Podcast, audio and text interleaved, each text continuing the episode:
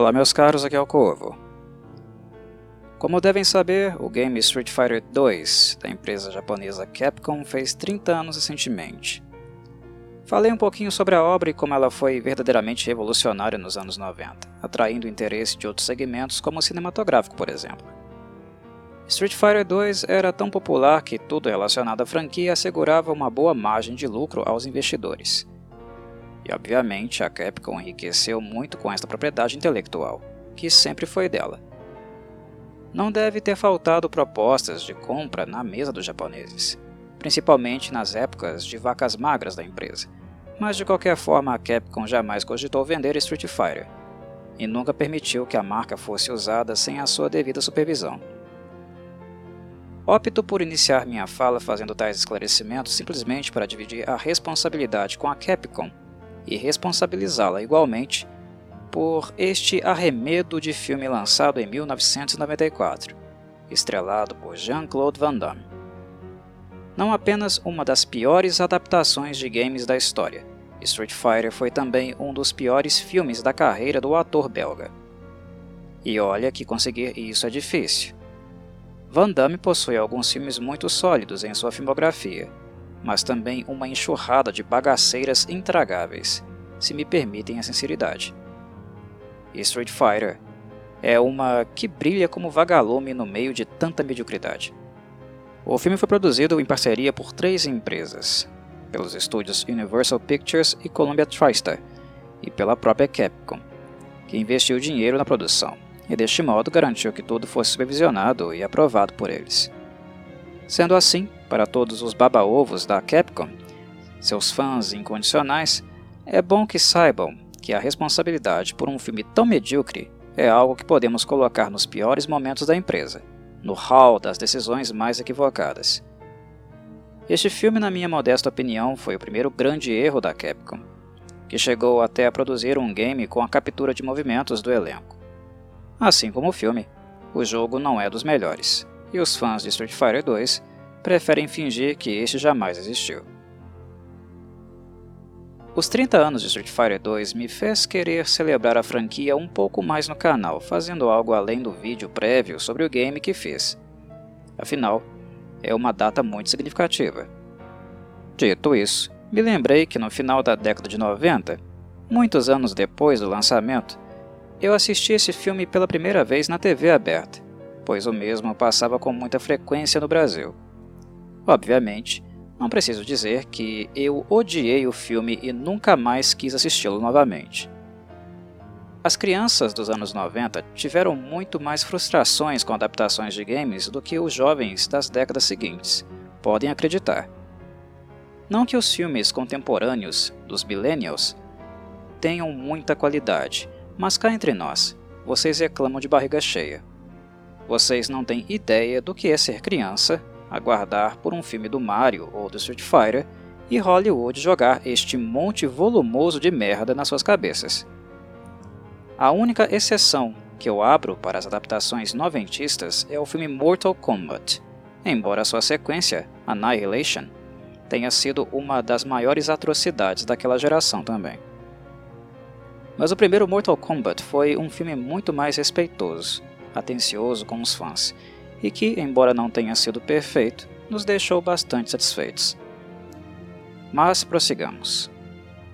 Por ter assistido esse filme uma única vez e ficado com completo asco do mesmo, eu pensei comigo: hum, talvez por ser muito moleque eu tenha sido muito duro. Agora adulto, talvez eu consiga enxergar algum mérito nele. Quem sabe eu não dou uma segunda chance. E de fato, eu consegui enxergar uma única coisa boa neste filme, e ela tem nome: Raul Julia. O que não é de se espantar, porque eu sempre respeitei Raul como ator. E o desagrado da infância apenas impediu que eu apreciasse toda a dedicação dele com este filme. Sabendo o que hoje eu sei, eu não poderia ter nada além de profundo respeito por Raul e pelos últimos momentos dele neste mundo, já que ele faleceu pouco tempo depois do término de Street Fighter. Falarei um pouquinho mais sobre isso daqui a pouco. Em suma, é isso. A única coisa positiva que há para se ver neste filme é Raul. eu posso afirmar categoricamente que agora já adulto, estudando e analisando minúcias da produção, eu agora detesto Street Fighter ainda mais do que eu detestei quando criança. Que arremedo de filme, meu Deus! Inacreditável como gastaram 35 milhões de dólares nesse bagaço, e ainda mais como ele conseguiu arrecadar quase 100 milhões de bilheteria. Para os millennials acostumados a tudo que Marvel e DC lançam em vossos colos, que compram seus produtos cinematográficos apenas pelo nome e pela marca, saibam que tal costume não é nada novo. Para a época, o fato de Universal, Columbia e Capcom terem lucrado foi algo que só machucaria a nós mesmos, o público, pois isso deixaria essas empresas pouco preocupadas em adaptar mais fielmente o material base que usaram como ponto de partida. Em 1994, a adaptação de games para o cinema era recente, até porque o mercado gamer não era tão popular como é hoje, uma indústria que atende às mais variadas faixas etárias. A indústria apenas teve um salto econômico real com o Mega Drive, o NES e o Super NES. O consumo destes consoles foi gigantesco, o que atraiu o forte interesse dos estúdios cinematográficos para o setor. Era bastante óbvio que havia potencial de mercado a ser explorado, uma legião de jovens que corria feliz para os cinemas apenas para serem frustrados com uma bomba como essa. O que temos que perceber em relação aos filmes e produções gamers desta época são duas coisas. Primeiro, os games realmente não tinham muito roteiro, conceito e um trabalho textual mais aprofundado. As informações eram realmente mínimas. Street Fighter não era exceção. Os gamers que afirmam que Street Fighter 2 tinha história, que ela era boa e o escambau, estão completamente desconectados da realidade. O que tínhamos na época era, no máximo, alguns pequenos trechinhos, explicando o mínimo do mínimo. Portanto, os estúdios cinematográficos realmente não tinham muito material para criar um roteiro completo, convenhamos. Dito isso, é imprescindível esclarecer que este material, mesmo sendo mínimo e paupérrimo, existia. Era uma referência a função do cinema, neste caso, deveria ser de expansão deste material, do lore, partindo daquilo que já existia, ampliando e potencializando também seu aspecto qualitativo. E isso me leva ao segundo ponto. Isso só não aconteceu porque os estúdios não davam a mínima para você, caro gamer cinéfilo. Eles não pensam em você. O que esses estúdios enxergam é apenas o potencial da marca, e eles adquiriam direitos de adaptação unicamente para fazer um bom superávit com ela. Naquela época não existiam redes sociais e backlash. A imagem pública de uma empresa não podia ser malhada em tempo real, virar trend topics no Twitter e desmotivar milhões de pessoas, fazê-las mudar de ideia sobre pagar caro para ver um filme ruim nos cinemas. Portanto, reafirmo: os estúdios assumiam uma postura extremamente cômoda de adaptar o conteúdo do jeito que quisessem, sem muito aprofundamento, e lançar esta porcaria nas salas de cinema, pois a informação naquela época não circulava como hoje. Diferente dos consoles mais atuais da Sony e da Microsoft, que têm apoio maior do público adulto, nos anos 90 os consoles da Sega e da Nintendo realmente foram mais populares com o público infantil. Seria previsível imaginar que a Universal e a Columbia trabalhariam num filme para esta faixa etária, certo? Mas acreditem se quiser, este não foi o caso. Inicialmente, os estúdios quiseram fazer um filme bastante violento, voltado ao público adulto.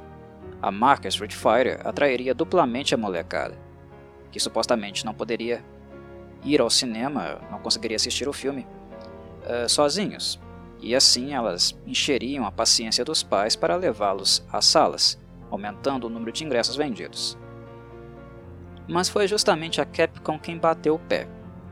Como estava investindo dinheiro do próprio bolso no projeto, a empresa japonesa exigiu que o filme fosse infantil. E assim ele é.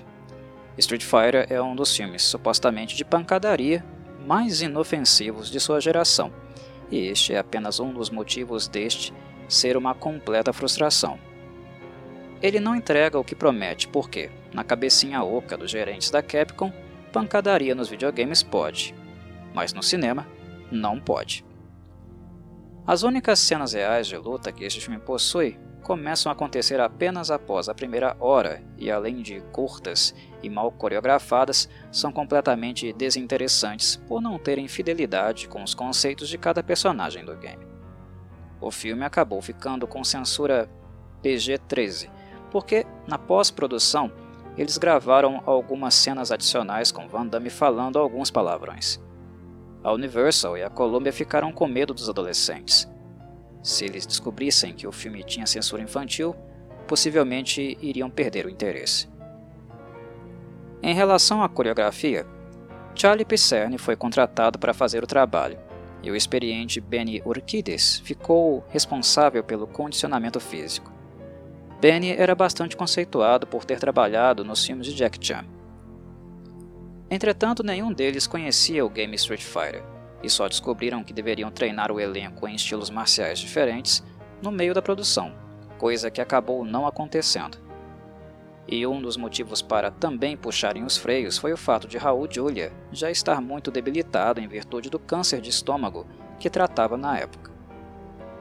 Mas, ironicamente, nas quase inexistentes cenas de luta deste filme, o vilão Bison, interpretado por Julia, é aquele que mais participa delas.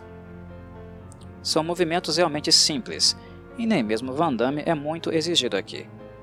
Ele faz mais caras e bocas, bem idiotas por sinal, do que realmente luta. O desconhecimento de Pisserni e Urquidis acerca dos estilos marciais e movimentos característicos dos personagens resultou em pouco ensaio. Na verdade, as cenas eram ensaiadas só um pouco antes de cada cena, e isso explica o fato delas serem tão simplórias e ruins. Necessário lembrar que Jean-Claude Van Damme recusou Mortal Kombat para fazer este filme. Ed Boon e John Tobias, os criadores do Mortal Kombat, eram fãs do ator e criaram o primeiro game, por sinal, baseando a imagem e os movimentos do personagem Johnny Cage em Van Damme. Este seria o papel que ele interpretaria no filme, como protagonista.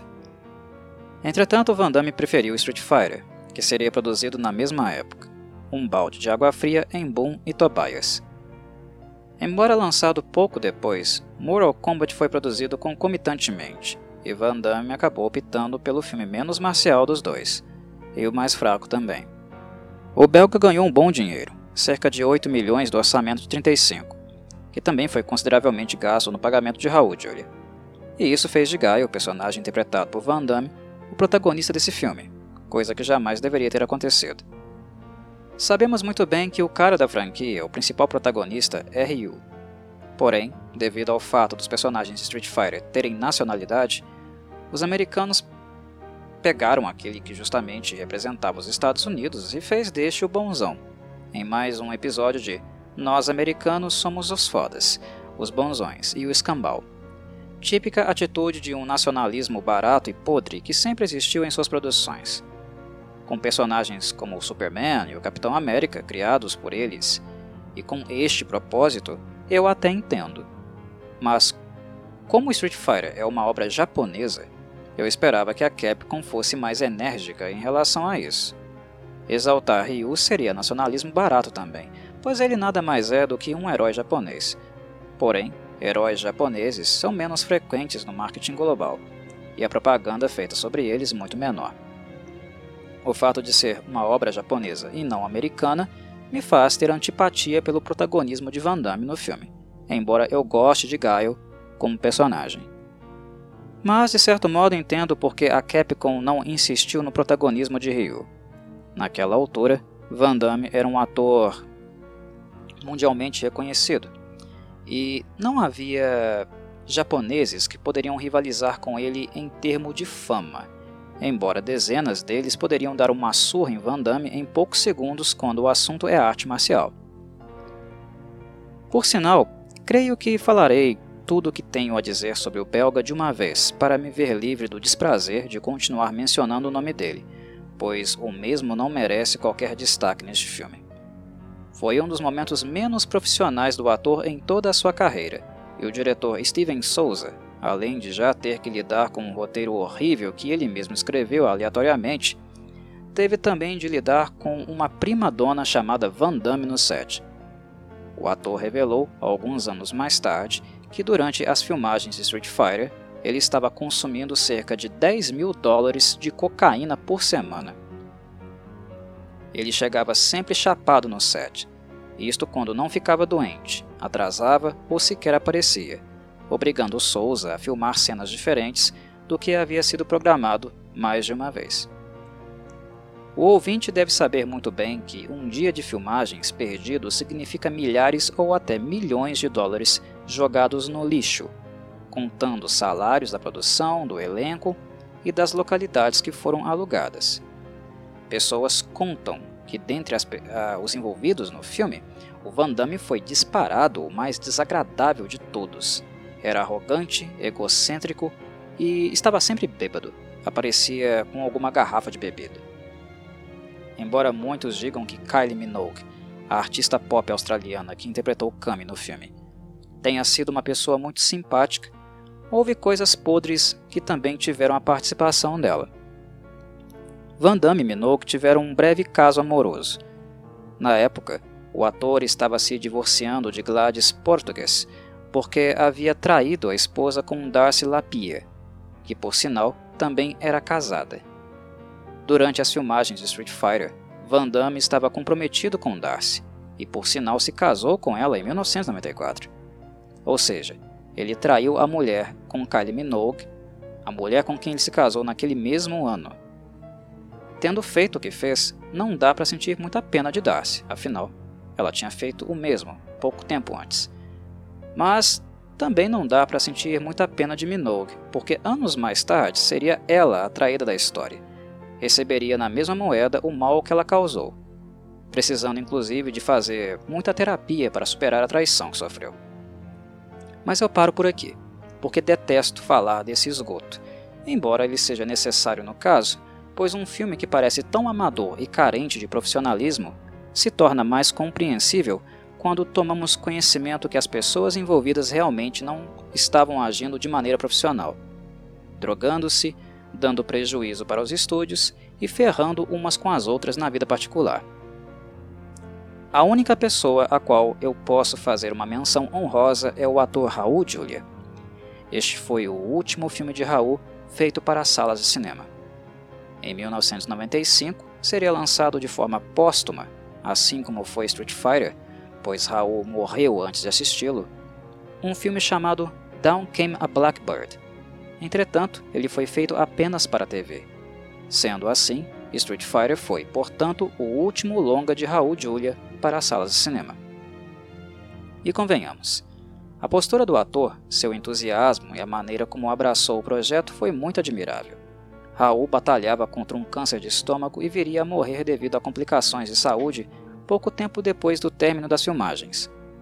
Porém, mesmo magro e muito debilitado, como podem perceber no filme, Raul decidiu abraçar o projeto para agradar seus filhos, que eram fãs do game.